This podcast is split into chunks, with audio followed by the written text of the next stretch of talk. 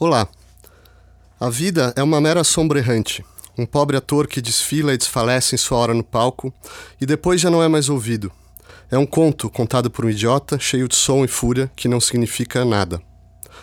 Nos anos 50, após Auschwitz e Hiroshima, esse célebre lamento de Macbeth parecia mais realista do que nunca.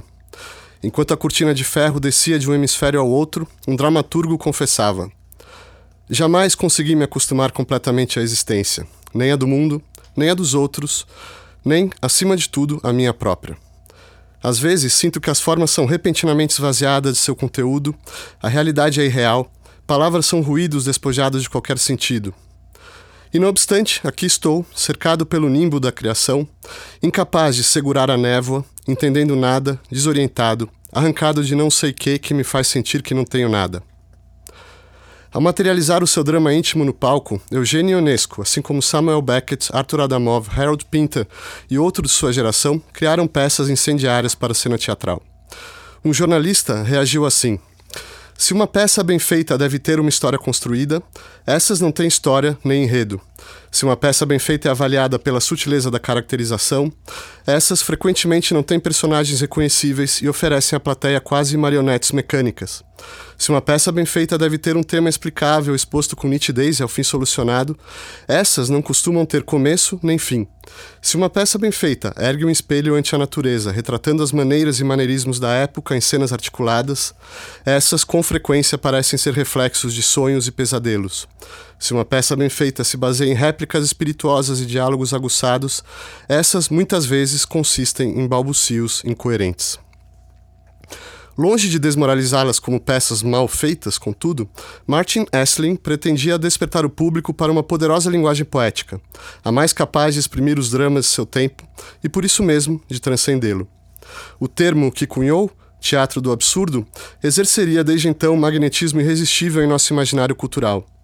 E embora esses autores jamais tenham formado fila sob um manifesto ou programa comum, acabariam estereotipados como expoentes máximos do vanguardismo. Ironicamente, não há traço em suas obras do desprezo à tradição característico das contraculturas. Ao contrário, segundo Ionesco, o que as pessoas chamam vanguarda só interessa na medida em que marca um retorno às fontes. Somente se se integra a uma tradição viva, atravessando um tradicionalismo esclerosado e um academicismo desgastado.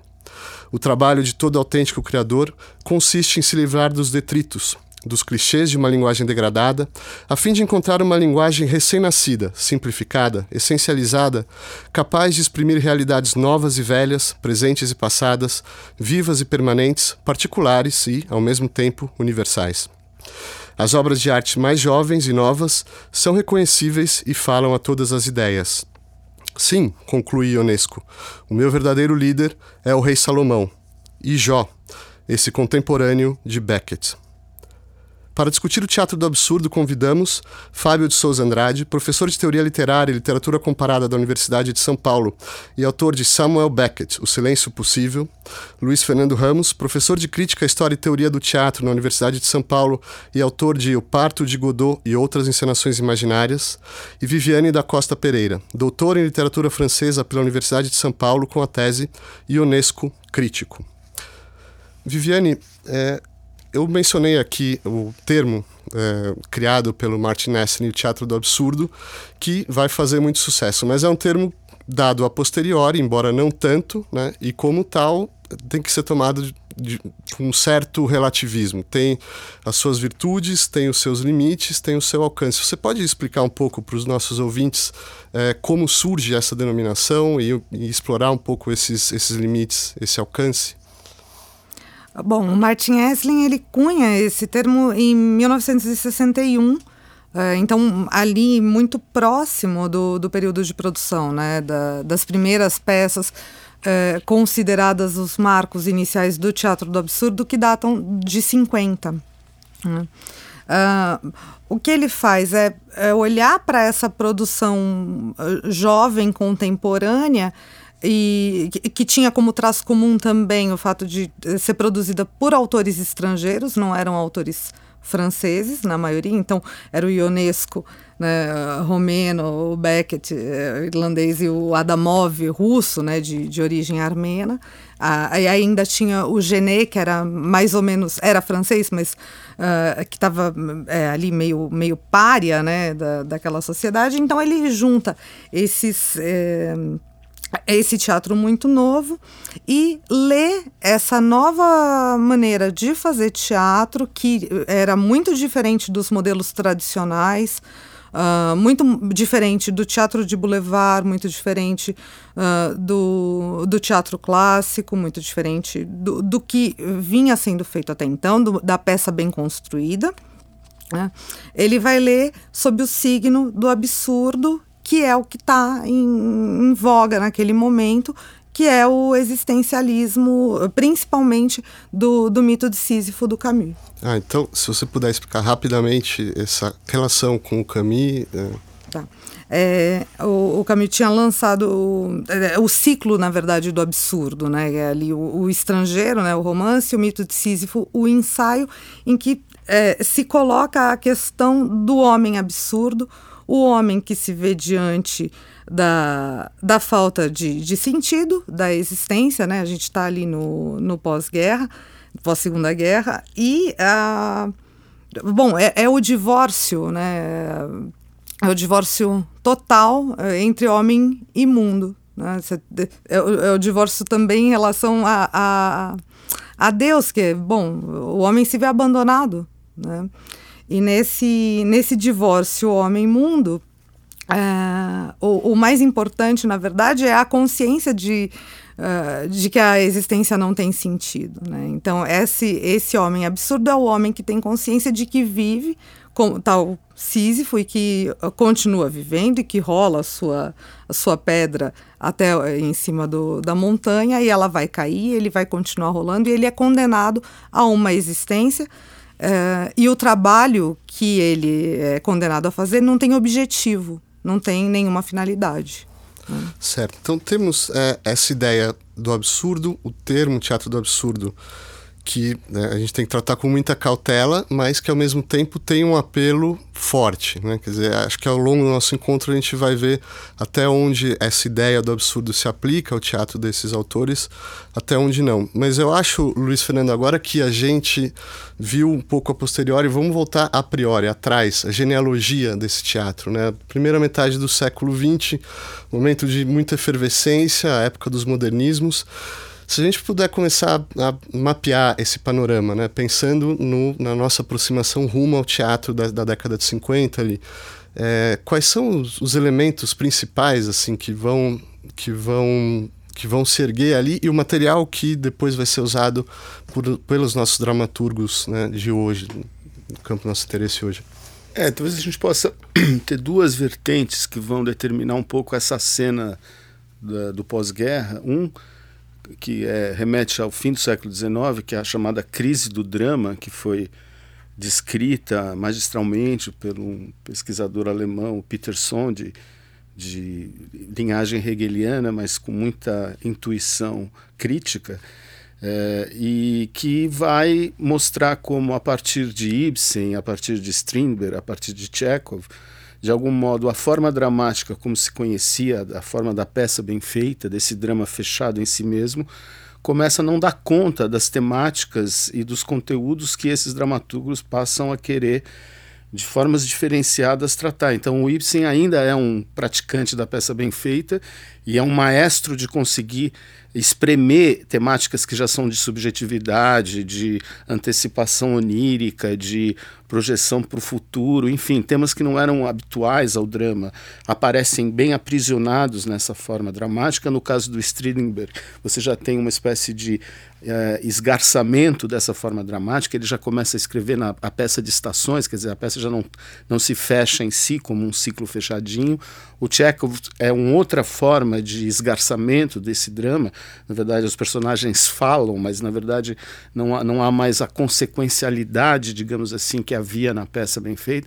Enfim, então o Sonde vai mostrar como, de várias maneiras, e até chegar no teatro épico brechtiano, você vai ter uma espécie de expansão do, do dramático, que essa crise, digamos, de forma e conteúdo gera, e isso vai abrir uma. vai, vai por exemplo, numa, num viés brechtiano, de, de, análise brechtiana, vai gerar o que eles vão chamar de teatro épico, né? um teatro que já não é mais teoricamente dramático.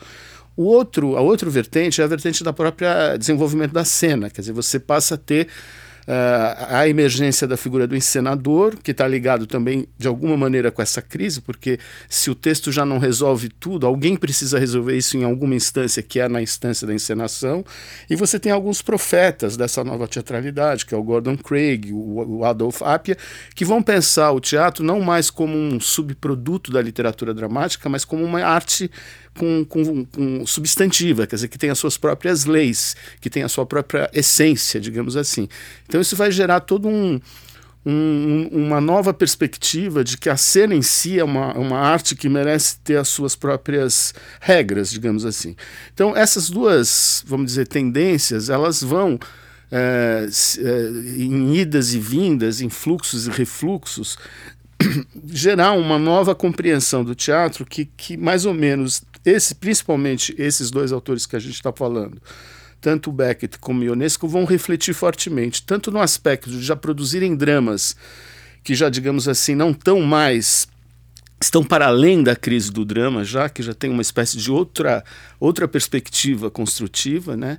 Como também dramas que já se são escritos pensando na cena, quer dizer, que ambos vão ter, talvez, como eu acho que até o que os une, o que os aproxima mais do que a, essa temática do absurdo, é o fato de ambos começarem a escrever rubricas que são rubricas instauradoras de cena, que passam a ser escrituras de cena potenciais, e no caso do Beckett, ele vai realmente se tornar encenador dos seus próprios textos, e no caso de Ionesco, se não o fez, mas ele tinha uma tensão muito forte é, com os seus próprios encenadores, porque ele tinha uma visão muito clara do que ele queria na cena. Então, é uma cena que já é projetada pensando na materialidade cênica e não mais nesses conteúdos temáticos que a dramaturgia mais convencional costumava tratar.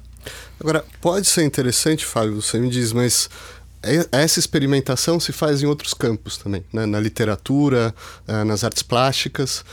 É, como que esses é, esses autores, né, na década de 50 vão se apropriar, né? O que que eles vão pegar? Eu penso aqui em Kafka, por exemplo, né? E bom, e aí o, o repertório é imenso. Você diz pra gente, mas como que eles vão se apropriar desses dessa dessa efervescência do modernismo em outras artes? Bom, de alguma maneira, uh, eu pensando no caso específico do Beckett, por exemplo, o, o caminho é de é, trabalhar com a essencialidade dessas, dessa tradição uh, e com os pontos de desgarçamento de falha de que a Viviane falava e de que o Luiz falava também, uh, no sentido de construir uma linguagem nova a partir de detritos, de ruínas, de é, falha, uh, e essa dificuldade de assimilar essa, essa novidade da forma que o Wesley tenta, de alguma maneira, uh, tornar visível, tornar compreensível num livro totalizante que tem esse mérito de uh, sinalizar para a importância desses autores. Né? Eu acho que se eu pudesse voltar um pouquinho no, no nosso, na nossa conversa, eu queria dizer que, uh, de alguma maneira, a maneira do que acontece com, por exemplo, o Lehmann, que é um teórico do pós-dramático hoje, da importância da cena sobre o texto no, no teatro mais recente, Uh, um engano é tomar a obra dele como um manifesto teórico ou conceitual. Ele é mais um crítico de espetáculos e um excelente crítico de espetáculos que dá a ver fenômenos que não, não podem ser fechados uh, de maneira programática ou em manifestos, né? Uh, mas que merecem ser vistos como um conjunto de um cenário. O Wesley faz a mesma coisa, né? ele, ele intui que tudo aquilo compõe uma novidade importante e, apesar das variedades individuais, uh, precisa ser uh, mostrado como uma resposta a uma necessidade expressiva que é do, do, do espírito do tempo e que é, ao mesmo tempo, sinalização de esgotamento de uma tradição na direção da valorização do fragmento, uh, da impossibilidade uh, das explicações totalizantes e, enfim, isso esse livro faz. Uh, e isso se dá em todas as artes, né? e por processos variados, ou de aproximação das artes da, da, da experiência do homem comum, né? da dissolução da arte na vida, que algumas gran grandes vanguardas tentam fazer, uma simplificação de linguagem, uma parada desses discursos, uma espécie de parada, grande parada uh, dos recursos uh, grandiloquentes em, uh, em falência, né? esses autores trazem. Né? Então, o fim da possibilidade de você construir uma história com começo, um enredo bem acabado, né? a, a, a, a causalidade ruindo, a profundidade psicológica ruindo, isso tudo esses autores trazem. E as várias artes trazem. Uh, no caso do Beckett, que começou como prosador, por exemplo, uh, isso é um programa uh, que atravessa os vários meios em que ele vai atuar. É? e quando ele chega ao teatro, ele vai aos fundamentos da linguagem dramática para mostrar a exaustão de, um, de, uma, de maneira experimental, tateante, inovadora, a exaustão de uma convenção. Uh, Wesley nota isso, isso é interessante no livro dele. Ele, o tempo todo ele sinaliza para uh, ah, novidade, a dificuldade de uh, trabalhar com um horizonte de expectativas que uh, não conhece essas peças e pede delas, desse teatro, uma, uma lógica um, que, que ele não mais traz. Né? Agora, essa, você mencionou que o Beckett começa como novelista e depois vai para o teatro, mas é, é, logo na segunda peça, Esperando Godot, que é estreada em 53, né? É, o sucesso já, pelo que eu entendo, é quase imediato, né? O Rinoceronte do Ionesco um pouco depois, a gente vai ver, distinguir aí os dois estilos, os dois autores, mas se vocês puderem um pouco explicar ou, ou tentar é, explicar para o ouvinte o que explica, no fim, o sucesso dessas peças, esse sucesso, esse impacto de peças que podem soar bastante herméticas, assim, no, no, de, de, cara, assim, né? Mas a, a, empatia parece ter sido grande, a popularização foi grande. Então, o que que, o que que existe ali de tão original e ao mesmo tempo de tão impactante para explicar esse sucesso todo? Luiz? Bom, é, eu não sei, talvez é mais misterioso isso do que a gente pudesse, com uma resposta assim pronta, dizer. Quer dizer, eu acho que o Becker ele tem um texto anterior, não fosse a experiência dele de dramaturgo, como bem disse o Fábio, eu acho que é uma, não é uma passagem casual, eu acho que ele, depois dos romances da trilogia Malone Molloy, Malone morre, o Inominável, ele, ele, ele chega numa espécie de beco sem saída na literatura, né, do ponto de vista de esgotamento das referencialidades, né? E, e acho que ele percebe que o teatro, né, com a sua materialidade, com a sua espacialidade, com sua, sua, sua situação tempo-espacial, oferece uma no, um, novo, um, novo, um, um novo material para ele trabalhar essa proposta que é continua sendo de algum modo a, a, de, de, como a gente poderia dizer num, de uma forma bem simplória desmoralizar a representação né? desmoralizar o projeto de uma representação estética ele está ligado com os irmãos Van Velde que tem a ideia da, da impossibilidade dessa representação né então é, é, os poucos textos estéticos que ele escreveu ele enuncia essa essa, essa meta que me parece que ele persegue a vida toda. Então, quando ele vai para o teatro, ele vai explorar essa materialidade nesse sentido. Então, ele faz um primeiro texto que é o Eletéria, que é um texto ainda, digamos, de balanço da, tra da tradição anterior. Tanto que ele nunca quis publicar, porque ainda não é um Beckett puro, é como se fosse um diálogo dele com a tradição. É, os autores que primeiro escreveram sobre essa a Marta Weisenfeld fala que é o manifesto do Beckett, assim, estaria para o para o Beckett como uh, o prefácio de Senhorita Júlia esteve para o Strindberg. Mas ele, ele suprime isso da, da sua obra, ele só aparece agora depois de muitos anos dele morto. Mas assim, então Esperando Godot é a primeira peça mecanismo, já que ele está trabalhando de alguma maneira esse, como muito bem disse o Fábio, esse essa, esse esfacelamento, esse esgotamento de uma forma, né, de uma convenção, e que ele está querendo desmoralizar. E ao mesmo tempo, então, a gente pode imaginar que aquela plateia francesa de um pós-guerra, tentando responder a sua pergunta, que me parece uma pergunta muito difícil, é, qual é a fórmula do sucesso, mas cria um impacto e um estranhamento que é, talvez combinada com outros fatores, é uma, acho que é uma situação multifatorial para que, que você explicar um sucesso que ele obteve de cara, né, acaba caindo nas graças da crítica e é, no caso do Ionesco talvez é, você possa falar melhor, porque eu não sei exatamente é, esse, essa estreia do Ionesco, como é que foi recebida, assim. É, do, do Ionesco é um pouco diferente. A estreia, ela é muito problemática, na verdade. É, a primeira peça, que é a Cantora Careca, ela é um fiasco de, de público, ela é um fiasco de crítica. E isso, é, isso se estende. O Unesco ele produz muito, né? ele, ele escreve muito, ele escreve uma peça por ano, ele coloca em cena e esses primeiros textos eles têm uma acolhida muito ruim, porque são justamente esses textos mais experimentais. Né? Esses que esses que estão é, traduzindo é, mais de, de perto a um teatro experimental de vanguarda, é, em que você tem uma quebra maior em relação à, à, à peça bem feita, é, a, essa exploração da linguagem, né, a exploração do clichê, a proliferação, né, a, a, a destruição da, da causalidade. Um, a, a, a, ruptura da, da, personagem, né? esse esfacelamento todo, é, isso é muito mais visível nas primeiras peças, né? na Cantora Careca, nas cadeiras, na lição. O Rinoceronte é a peça da virada do Ionesco. É uma peça longa, né? Antes eram peças em um ato, o Rinoceronte é uma peça em três atos, e é uma peça que conta uma história. Você é... resumir a história pra gente? Sintetiza. Tá, eu, é, eu, diria que é uma metamorfose do Kafka é, com uma lente de aumento, né? É, ali você não tem uma transformação, você tem uma cidade que se, uh, que se transforma, né? Você tem uma, uma epidemia uh, de, de rinocerite, né? São, uh, são as pessoas se transformando em rinocerontes às vistas do, do público, né, do, dos espectadores.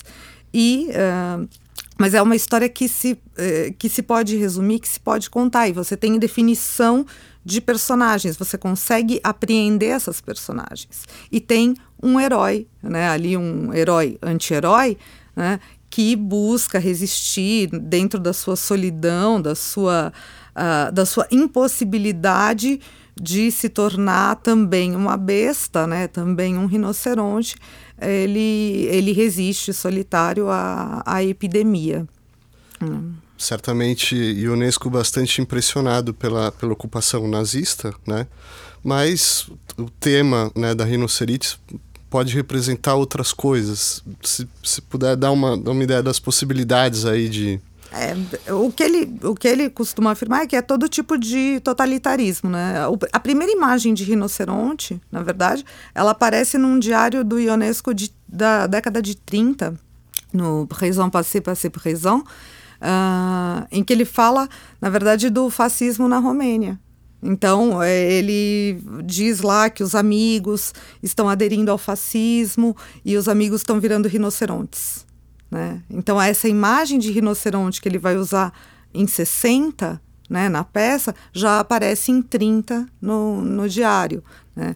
para se referir àquele movimento uh, fascista na Romênia. E depois é o nazismo, e depois também pode ser o, uh, o comunismo, e todo tipo, todo tipo, na verdade, de regime totalitário que. Uh, que quer impor um, uma ideia ou suas ideias e, e, e, tirar a liberdade, né? Ele é... O Ionesco tem muito essa... É, é, ele se coloca ali naquela peça, né? Ele, o Béranger, né, o personagem central ali, é, é um pouco ele, né? Que, uh, que tem esse orgulho de querer ser uh, solitário né, e resistir. Agora, vamos voltar para o Godot, justamente para a gente ver um pouco de um, um pouco do outro e aí uhum. começar a comparar, né? Fábio, se você puder também sintetizar aí o, o o enredo, o que se pode chamar de enredo do Godot? Difícil porque, de fato, é uma, uma peça em que nada acontece duas vezes, como já disseram. né? Uma peça que, em que você tem a predominância de uma espera manca, né? uma espera por, por essa consequencialidade, por essa razão que se completa no ato, pela construção, por um tempo que leva ao progresso, que não mais vigora, não é? Uh, dominada por um cotidiano que ao mesmo tempo inquietante e é, familiar e estranho. É? É, eu vou abrir um, um parênteses, eu, eu, acho que é interessante o que a Viviane vinha dizendo, se você pensar nos méritos e nos deméritos do livro do Wesley, para tomar novamente a categoria do absurdo em relação ao, ao Ionesco e ao Beckett, é que é, nessas peças, ele enfatiza muito isso, você tem, e isso é um dos méritos do livro, você tem uma predominância de um clima que é do Heimlich, do familiar estranho, perturbador, do, do cômico e do trágico misturados. Come tragédia, trágico comédia, e a gente pode pensar que as ênfases são variadas. E que isso responde, também, isso tem a ver também com a repercussão imediata que isso tem. Responde a, a uma inquietação de origem histórica, é? uma falência de um ciclo longo da razão, uma falência do ciclo longo de outras formas de representação na arte, miméticas, como o Luiz Fernando falava, que, que estavam na música até, uma lógica, né? é, com a qual vai se rompendo nas artes visuais. É, essa ruptura pode ser pelo choque, como na linguagem das vanguardas, mas aqui o estranho que, de que a gente fala é um estranho diferente do, da lógica onírica, libertadora, é, do, do, surrealismo, por exemplo, é? ou do, do futurismo, do dadaísmo. É, é uma lógica que tem a ver com essa, de novo insisto, a impregnação da experiência histórica, às vezes não alusiva imediatamente uma, uma experiência como a ocupação nazista ou a Segunda Guerra, ainda que elas estejam lá presentes. Há um ciclo histórico mais longo, é? Uh, que vem para e passo com uma novidade formal. Então, uh, o interesse desses autores não está no maior ou menor engajamento, no maior ou menor eh, nível de articulação política que eles têm, mas está nessa percepção de uma insuficiência da experiência, né, uma novidade da experiência, que pede uma, uma forma nova. É? Então, essas peças desconcertantes, que a crítica eh, de boca a boca vai tornando tão, tão bem sucedidas, uh, são intrigantes ao mesmo tempo. Né? Então, uma peça em que a gente não sabe bem como resumir o enredo, não sabe bem se os personagens têm profundidade ou não. Uh, eles parecem uma espécie de uh, desenho simplificado de, de um suportes para uma ação que não existe. Então, é, um nada que acontece, né? Mas como já dizia o Demócrito, nada é mais importante do que o nada. Tem, tem o Beckett repetindo isso. Nada é mais real do que o nada. É, e quando a, a arte está às voltas com esse nada a ser feito, ela ainda faz alguma coisa. Né?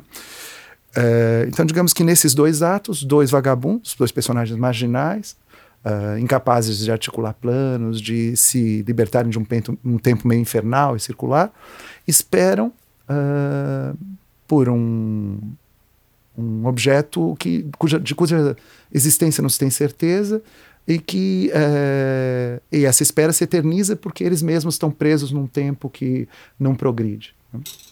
Estão submetidos a uma única lógica, é a lógica da, da falha progressiva, decadente, entrópica.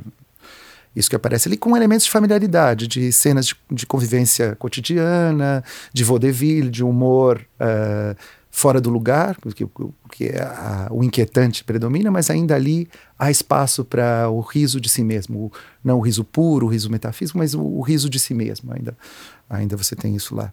E, é, então, digamos que o, o, o, livro, eu acho que do, do Wesley, eu volto a isso porque eu acho que é uma coisa importante, porque tem limites quando ele tenta articular uh, características comuns, uh, formais, entre esses autores que são tão diferentes. Mas ele tem méritos porque ele percebe que ali há uma, uma família espiritual, enfim, um, uh, que muda o estado de arte da coisa, do teatro da cena contemporânea, e de forma muito essencial. É? Então, aí eu acho que ele, ele avança. e percebe que é, é, se é um teatro que não se constrói mais da maneira clássica, produz imagens muito impactantes. Né? Isso é, é, outra, outra trajetória de ruptura entre as, as várias trajetórias. O teatro épico mescla uh, artes e, e, o teatro desses autores também produz imagens muito. Uh, imagens cênicas muito marcas. Ninguém esquece dos latões de fim de partida, ninguém esquece da árvore de Godot, ninguém esquece da Winnie enterrada uh, no, no, no, monte de areia. Né? Vamos explorar a ideia do antidrama, que eu acho que ela está um pouco Sim. no ar do que, do que vocês estão falando aqui, né? Ou seja, um teatro que põe em crise o próprio teatro, porque a, a ação, que é a essência né, do teatro, em princípio, ela é. Ela, a gente está numa situação de, de, impassibilidade ali. O próprio diálogo no Beckett vai sendo reduzido a monólogos, ele vai sendo fragmentado, então ação e diálogo estão tão em crise. Né? Como que esses autores, em especial Beckett e Unesco, mas uh, como que eles traduzem isso em, em drama, né? É, dizer, como que como que eles fazem esse antidrama, né? E é, são, quais são as consequências disso para o drama na época? Pois é, talvez a gente também tenha que voltar um pouquinho, né? Imaginar que já no fim do século XIX, desde o simbolismo, autores como Maeterlinck, por exemplo, começam a fazer um drama menos onde a centralidade da trama, que é um axioma central na poética aristotélica, que basicamente serviu como um modelo de análise do drama até aquele momento, eh, já não tem a, a, mesma intensidade, e a partir daí, com as vanguardas históricas, e existem milhares de influências sobre elas, mas talvez a própria influência nietzschiana de de uma aproximação de arte e vida, quer dizer, não haver a, a, acabar esse ato entre representação e vida. Então você pode dizer que há uma espécie de eh, antimimetismo generalizado que se confunde em algumas partes com, anti, com antidramático, quer dizer, o drama propriamente já não é mais suporte confiável. Então, a própria, os dadaístas, os, os futuristas italianos, os cubofuturistas russos, de alguma maneira eles vão, vão ser muito incisivos nesse ataque ao dramático e ao mimético. A, a par de que, é, é, como eles foram muito radicais, o próprio teatro, digamos assim, estabelecido, a convenção dramática sobreviveu. O teatro comercial de grande Jacupô, por exemplo, que é um sobrevivente dessas vanguardas, ele vai retomar o pressuposto de que a figura central do teatro é o poeta dramático e ele vai influenciar muito toda uma crítica, inclusive brasileira, uh, que vai ser a crítica que vai estar tá recebendo essas peças nos anos 50. Né? Então, digamos assim, que você ainda tem um, um, uma prerrogativa do drama prevalecendo nesse momento. Mas talvez o que possa ser pontuado é que o Beckett, principalmente, me parece que aí sim está havendo um paradigma, está caindo um paradigma, porque mesmo o teatro brechtiano, que pela sua perspectiva épica, problematizava a ideia da, da dramática aristotélica, é, ele continua sendo dramático essencialmente. Quer dizer, ele continua apostando na construção de uma trama, ainda que esta trama tenha ambições é, políticas, tenha ambições de tomada de consciência para o espectador que a estiver recebendo. No caso do Beckett, há um abandono dessa ilusão né, de afetação e, ao contrário, há uma espécie de investimento na desmoralização, na desmontagem dessa estrutura. Né? Então, a, a, circularidade que o, o Fábio estava se referindo, ela ela não é um, ela não, ela, ela não é, ela não é pequena, quer dizer, não é, não é, um, não é uma consequência pequena, é uma consequência que vai ter consequências, é, um, é uma ação que vai ter consequências muito sérias, no, no sentido de que você deixa de estar tá de ter a perspectiva de que o que constrói aquela cena é uma história prévia, uma trama prévia que é tramada por esse dramaturgo, e ao contrário, o que esse dramaturgo faz é tramar ações que já não são mais consequenciais, que não são mais não estão dentro de uma escala de previsibilidade. Então, eu diria que o Beckett de algum modo, ele quebra esse paradigma dramático de uma poética dramática, como a que Aristóteles descreveu, uh, e nesse sentido ele se encontra com aqueles ideólogos ou aqueles eh, artistas que tinham previsto uma cena autônoma do drama, né? que tinham pensado um teatro já antidramático nesse sentido, que já não era mais construído pelo drama. Então, eh, nesse sentido que a gente vai poder encontrar uma confluência muito interessante entre o Beckett e o Robert Wilson, que é um artista que vai começar a produzir 10, 15 anos depois dele o seu teatro, mas que vai produzir um teatro a partir da matéria cênica diretamente, sem essa mediação do drama. O que o Beckett vai fazer pelo drama, pelas palavras, porque ele próprio vem dessa tradição de ruptura com o discurso literário e com, com ruptura com o discurso consequencial no drama. Então, é, Mas então essa, então se é possível hoje que o, o Lehmann, como foi citado pelo Fábio, fale num pós-dramático, esse pós-dramático que eu discordo, porque parece, parece que existe uma teleologia aí, é, parece que quer justificar por que, que o Brecht não fez isso antes que o Beckett, né? Mas o Beckett de fato ele instaura um teatro que já não é mais dramático nesse sentido na, da convenção dramática. Ele é um teatro que é teatro, que é cena, que é que é material, que é que tem a sua própria lógica interna moderna que já não pode mais ser lido com esses pressupostos. Por isso que talvez essa seja uma das limitações do, do Wesley, no fim, uhum. é, que ele, apesar de ter detectado que é. havia alguma coisa importante acontecendo aí, claro. ele não detecta exatamente o que é. Né? Claro. Ele fica ainda numa explicação é, de conteúdo, temática. Exato, né? exato. Quer dizer, o rótulo vingou porque ele tem uma uma força quase publicitária, que era o que ele buscava naquele momento. Era, assim. um, título de, um título de matéria de, exato, do Guardian. Exato. É. E quando você lê aqueles capítulos finais, é onde são os pés de barro do livro, porque de fato não tem uma organicidade nessas manifestações. Quer dizer, esse espetáculo da ruína, da, da, da forma que, que você encontra no Beckett, você não encontra da mesma maneira como você, você dizia, né? Que o rinoceronte tem uma, é, tem uma especificidade, de, de, mas constrói uma, uma história. Né? Então há, há, diferenças, né? É. Uh, mas por outro lado ele observa, ele deu a ver um conjunto de autores novos, como a Viviane dizia. Uh, e intuiu coisas como isso tinha ressonâncias da experiência histórica daquele momento, como isso tinha uh, a sua força apoiada na, na experiência, uh, na forma experimental. Né? E, e, até mais tarde, se me permite, curiosamente, quando ele vai escrever sobre as claro. peças televisivas, ele vai ter um insight. E ele já vai dizer que a partir daquela, daquela obra que o Beckett estava construindo para a televisão, é, que isso era 20 anos depois dessa primeira incisão que ele faz sobre o Beckett, ele vai, ele vai cunhar o termo poética visual. Quer dizer, ele vai perceber claro. que já se trata de um outro fenômeno, que não é mais de um fenômeno é. dramático, é um fenômeno de uma construção artística que tem uma outra As um várias edições do livro foram sucedidas por prefácios, né, em que, que se não são, meia, é, não são propriamente meia-culpa, são relativizações. Você diz, olha, tomaram o livro pelo que ele não era. Mas o rótulo vingou, de fato, é. para muita gente Adamova, Rabal, Beckett, uh, Ionesco são uh, um, uma trupe de meninos cantores, né? que, que, todos uh, juntos, né? Não, principalmente aqui no Brasil teve um, um, um pendor irresistível. Foi, Até outro dia foi. vi uma manchete de jornal voltando. Volta e meia eles se busca esse, essa alcunha, que é uma alcunha vazia, né? Se a gente pensar. É, hoje ela não significa quase mais nada. Né? Vamos pegar os dois, o Beckett e o Unesco, e, e tentar um, um, estudo comparado aqui, né? E ver semelhanças e diferenças, dando, se possível, bastantes exemplos né, para os nossos ouvintes de, de recursos técnicos, recursos de, de encenação, né? E coisas desse tipo. Viviane? Não, eu só vou voltar uma pro que o Luiz estava falando, esse, esse teatro, e é, mas é, acaba respondendo um pouco do que você está me perguntando. É, esse teatro que confessa que é teatro. Acho que é, esse é o ponto que aproxima mesmo o, o Beckett e o Ionesco. Né? Esse, é, essa é uma das, das principais marcas, eu imagino, desse teatro dos anos 50. É, esse teatro antidramático que se mostra teatro, e o Ionesco, é, nos textos do, do Note contre Note, o Ionesco escreve muito sobre teatro, né? ele é um grande é, defensor do, do, do, seu teatro, um, um polemista, né?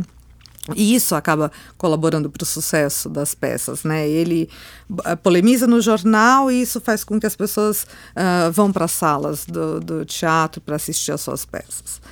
E, e nos textos ele vai falar de um teatro puro, ele usa essa expressão teatro puro, ou então teatro concreto, ou então teatro abstrato.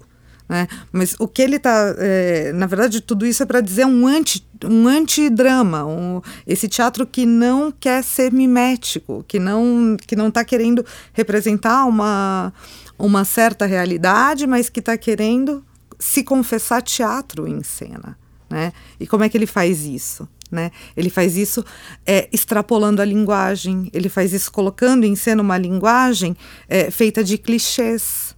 Uh, os jogos de lógica no rinoceronte, por exemplo, em que os discursos uh, tem um discurso do lógico que vai se encadeando com o discu um, um discurso do lógico que é completamente absurdo, completamente fora da, da lógica, são é, silogismos ali vazios que vão se intercalando com um discurso, é, com um diálogo um pouco mais. Uh, que advém da, da angústia metafísica da personagem que diz ah, a solidão me pesa, a multidão me pesa, e enquanto isso, lógico, está falando que o Sócrates tem quatro patas e o Sócrates é um gato, né? E por isso é, é, é, é esse cruzamento, né, de, de, da angústia, do trágico e do cômico, é, como o, Fábio dizia, né? É, você fazer isso pela linguagem, por uma proliferação de clichês que vão esvaziando a linguagem do seu sentido. Né? Isso é uma essa é uma das marcas no, no teatro do Ionesco, principalmente, que vai aparecer de outra maneira no teatro do Beckett. Vamos ver alguns temas do Beckett. Sim, então. Eu diria que é, um traço comum é essa exploração da forma fixa, né? Da, essa importância que a forma tem Uh, sobre uh, as mensagens, a veiculação das mensagens. Ao contrário do Ionesco, o, o, Beckett era alguém que falava muito reticentemente sobre a própria obra, não esclarecia e. E, e se recusava a pensar aquilo como um, uma plataforma para leituras alegóricas. Né? Então, é, no symbols were non-intended. Nada de símbolos onde eu não os coloquei, onde não havia símbolos a serem colocados. Né? A ambiguidade disso na, na versão em inglês. E então ele trabalha, digamos, com uh, essa uh, simplificação da forma e a exploração de mínimos recursos uh, muito rigidamente orquestrados que caminham também para uma exposição uh, da natureza uh, da natureza artificial estética construída dessa, dessa forma, as suas, os seus limites. Uh, nesses termos, é um teatro uh, não só sobre o próprio teatro, mas um teatro puro também, no sentido de que ele se encaminha uh, para. Todas as vezes que Beckett explorou outras, outros meios, então, por exemplo, o cinema, ele escreve um, um roteiro de um filme que se chama filme. as peças podem se chamar play, podem se chamar peça. Né? Então, é, é, a essencialidade da forma. Ali é que está o gesto uh, de, de uh, digamos, de radicalidade da obra dele. Uh, certo, certamente ancorada num, num, horizonte de memória textual e memória temática muito persistente. Então, é sempre a, a, os, são sempre os párias, os lumpens, pessoas na, na, na marginalidade, que representam também uma certa, um certo momento histórico. Eu acho que assim há muito Há muita comunicação da obra do Beckett, aparentemente, com o mito. De fato, o mito está lá, no Ato Sem Palavras a gente vê situações que podem ser sisíficas, pode ser é, de tântalo, mas há, por outro lado, uma uma impregnação da experiência histórica muito visível também. Não uma alusão direta, mas é, esse resultado final da história europeia em especial, né, de que você falava, né, está muito presente na obra dele. Você depende desse, desse diálogo com a tradição para entender a grandeza dela. É, ela é uma, é uma das obras-chave do, do século XX nesses termos, porque ela, ela é uma espécie de súmula e sumo, sumo de, de toda essa experiência agora exposta na sua contraface de insucesso, de falha, uh, assumida como o, o, lugar interrogativo, né? o lugar de, de, de da pergunta para onde nós vamos, ainda que a resposta seja negativa também. Né? Acho que é um pouco isso. É, e talvez para fazer um, mais um comentário sobre essa aproximação do, do Beckett com o Ionesco, é, talvez a diferença e o que engrandece o Beckett e a pequena um pouco o Ionesco em relação a ele é que a parte que o Ionesco no início, como muito bem disse a Viviane, é, havia um experimentalismo muito forte nos primeiros textos, que de alguma maneira é, ele vai se, se diluindo e o próprio Ionesco vai sendo um, um, um debatedor em prol do seu próprio trabalho e polemista, etc. e tal então, à medida que o Beckett, já nos anos 60, vai cada vez mais se aprofundando nessa radicalização, por exemplo, de se afastar desses conteúdos, desses temas, desses mitos, e vai trabalhando a própria forma, por exemplo, a partir de play, né, que é a peça que costuma ser traduzida em português como comédia, mas poderia ser traduzida como peça só, e que ele começa a, a, a, escrever fortemente com as rubricas, quer dizer, os autores só falam quando a luz acende sobre eles, é, então existe essa essa incisão do Beckett encenador que começa a, a, aparecer e que vai só se aprofundar e que vai chegar numa espécie de ápice na, nas peças televisivas em que ele vai controlar tudo, inclusive as imagens. É, é, ele está caminhando num, numa exploração exatamente é, dessa, vamos assim, desses aspectos construtivos dessa cena pura, ou dessa cena concreta, ou dessa cena abstrata, que já não é mais sobre nada, ela é o principal, a principal mensagem sobre essa, esse esgotamento de civilização. Enquanto que o Unesco vai cada vez mais uh, flertar, digamos assim, com, como se ele tivesse acreditado no Wesley e, e, e, começasse a produzir uh, a Ionesco. Né? Então ele ficou, ficou um pouco refém da sua própria uh, fama, digamos assim, e foi uh, enfraquecendo. Então, se você pegar as últimas peças, são muito menos relevantes do que as primeiras, porque elas não têm essa. Então, nas primeiras, ele ainda tinha uma consciência sobre a cena que ele estava constituindo que era uma coisa nova. Nas últimas, ele já se torna uma espécie de repetidor desse projeto que ficou meio estacionado, né? Então aí eles há uma espécie de é como aquela imagem do foguete quando está saindo da da atmosfera que a gente vê nos filmes quando eles vão para viagens estelares, que daquele arranque, assim, como se o Beck tivesse dado um arranque e se distanciado muito do Ionesco, assim que eu pelo menos percebo. Podemos falar da recepção rapidamente aqui, o impacto que esse tipo de essa nova forma vai gerar tanto na, nas técnicas de, de, direção, nas técnicas de atuação, de composição da obra. Né? Se vocês puderem selecionar alguns, alguns elementos desse, dessa recepção ao longo do, da segunda metade é, eu acho que a própria 20. isso que a gente estava falando que é essa tradição que hoje se diz pós-dramática quer dizer ela é filha direta do Beckett quer dizer não haveria um teatro como contemporâneo que você tem por exemplo eu vou citar o Henry Goebbels que foi um encenador alemão que fez aqui no começo do ano em São Paulo, participou da Mostra Internacional de Teatro, trouxe um espetáculo que foi muito falado, porque era um espetáculo que tinha uma grande estrutura cênica, cinco pianos de cauda articulados numa estrutura mecânica e que eles e sons e ruídos e vozes, sem nenhum ator em cena, sustentavam uma hora e meia de espetáculo, com grande impacto, inclusive, sobre os espectadores. Né? Uma cena como essa, uma cena já sem atores, né? uma cena que tem vozes, uma cena que tem movimento, a arte do movimento, como dizia o Gordon Craig, ela seria impensável sem esse sem essa passagem pelo Beckett. O Beckett, curiosamente, apesar de ele ter sido um escritor, me parece que ele opera uma revolução no teatro pelo texto contra o texto, né? Então, paradoxalmente. Ainda que você tenha também uma linhagem de autores que, para quem o texto ainda é muito importante, que devam muito a ele, né? É. O caso do Albi, do Pinter. Do Pinter, exatamente. Né? São, são autores que são filhos numa outra linhagem. Numa outra linhagem, até, é. digamos, regressiva de uma certa Isso, maneira, porque eles, eles voltam, né? Essa radicalidade exatamente. do Beckett eles não seguem. É. São autores de, de eles, eles ficam ali. Ali, exato. É, é, então, é, mas explorando ainda o sentido desse diálogo que, que explora o clichê e os, a, os ecos, a construção musical, as repetições, a não é, consecutividade que não se transforma em consequência. Né? É, então você tem também isso.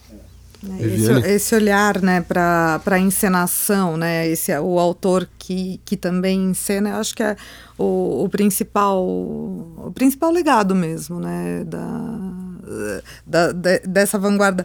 E eu estava só lembrando, né, o, voltando bastante, estou falando de legado, mas tô, vou recuperar uma coisa mais antiga. O, o Breton, quando ele assiste a cantora careca, né, ele fala olha, tá aí o que a gente queria ter feito há 30 anos. Então, é, é, é, muito da vanguarda e de colocar a própria linguagem em discussão, a própria arte em discussão.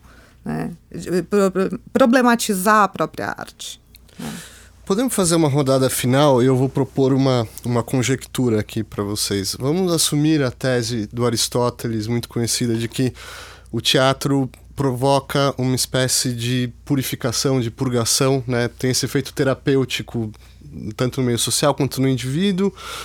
A tragédia através do horror, a comédia supostamente pela ridicularização também, mas uh, se uh, o teatro dessa, dessa vanguarda dos anos 50 que depois vai, vai se estender, que se eles esse teatro nos purifica de alguma coisa, do que exatamente ele nos purifica e como? eu diria que ele nos coloca sem pele, é um pouco assim. Eu acho que o Becker dizia que o teatro dele não era um teatro uh, consolador, mas era um teatro que arranhava, que feria. E, e, é curioso porque as reações das plateias são reações, às vezes, do riso incômodo no momento estranho, não é? E. e é, isso era impactante, inclusive, para o Ionesco também. As pessoas riam de coisas que para ele eram tremendamente trágicas. Né? Então, é, eu diria que é, o efeito não é da purgação pura e simples de, de um, um, desconforto, mas uma intensificação desse, desse desconforto que é mobilizante. Né? É, então, não são peças para entretenimento em absoluto, elas são é, uma forma de, de, reflexão que parte da singularidade concreta, das arestas, uh, dessa capacidade de ferir que a arte tem. Né? Então é dedo na ferida. Eu diria que é isso, que é, do ponto de vista aristotélico, a gente precisaria de uma nova categoria que é esse dedo na ferida. Viviane. É, acho que, nossa, é difícil, é, mas concordo muito e eu, eu, lembrei do, de uma primeira leitura do, do Jean Pouillon, eh, quando ele vai ver a cantora careca, e ele faz uma leitura muito é, inesperada da peça. Ele faz uma resenha para a revista do Sartre, para Tão Moderna, e ele diz que a Cantora Careca era uma peça realista. E o Ionesco adora aquilo. E realmente, é, a, a, aqueles diálogos em que a mulher fala muito e o homem estala a língua e as conversas. E aí as pessoas não têm o que dizer umas para as outras, né? Então, é, essa leitura da, da de uma peça considerada absurda como realista, ela de repente coloca a gente diante de uma, de uma situação em que uh, você, você pode ter um teatro ali que purga de uma alienação. Né? De, de, uma, de uma alienação que é, que é estética, que é social, que é filosófica. Acho que, acho que é isso. Eu, Luiz? Eu, uma coisa importante a gente pensar é que uh, a própria no próprio projeto aristotélico, quer dizer, esse efeito, uh, o terror e a piedade que gerariam a, a purgação, a catarse, ele no modelo aristotélico ele só funciona cognitivamente, quer dizer, só é possível um, um, um espectador realmente se emocionar isso até há muita confusão, porque as pessoas acham que confundem isso, por exemplo, com, a, com o tipo de histeria da, da, do templo crente, né? Não tem nada a ver com isso. O que Aristóteles está falando, a catarse é uma catarse extremamente cognitiva, quer dizer, você acompanha um personagem, você antecipa o sofrimento dele, quando acontece, você vive aquele sofrimento e é assim que funciona dentro do modelo aristotélico. Então, me parece que a grande mudança, eh, não só no, a partir do Beckett, principalmente, mas o, que, o teatro que contemporaneamente, algum teatro que contemporaneamente já não é mais dramático, uh, ele, ele afeta por um outro mecanismo que a gente não. é, é mais difícil, talvez, da gente uh, descrever, mas que eu tenho tentado descrever como um, um, um tipo de efeito da, que eu estou chamando em oposição à mimesis dramática, que exatamente propõe esse reconhecimento cognitivo, o que eu estou chamando de mimesis performativa, quer dizer, continua havendo uma representação, continua havendo uma afetação, mas é uma afetação que se dá muito mais de uma perspectiva sensória, de uma perspectiva, eh, talvez a palavra gestáltica, né, nesse sentido que não é por um canal tão claro como a cognição, e eu uso uma metáfora para descrever que é a ideia de uma ficha que não cai, quer dizer, a ficha, em vez de ela cair e encaixar numa espécie de consciência e de redenção ou de alívio, é, ela fica orbitando. E ela continua orbitando e ela não chega a cair, entende? Você vai para casa com aquela ficha é, ainda em órbita e de uma certa forma ficará em órbita para sempre, né? até que um novo espetáculo é, que com esse caráter aporético se apresente. Né? Então, por hoje é só. Agradeço Luiz Fernando Ramos, Viviane da Costa Pereira, Fábio de Souza Andrade. Muito obrigado, obrigado por ouvir e até a nossa próxima edição.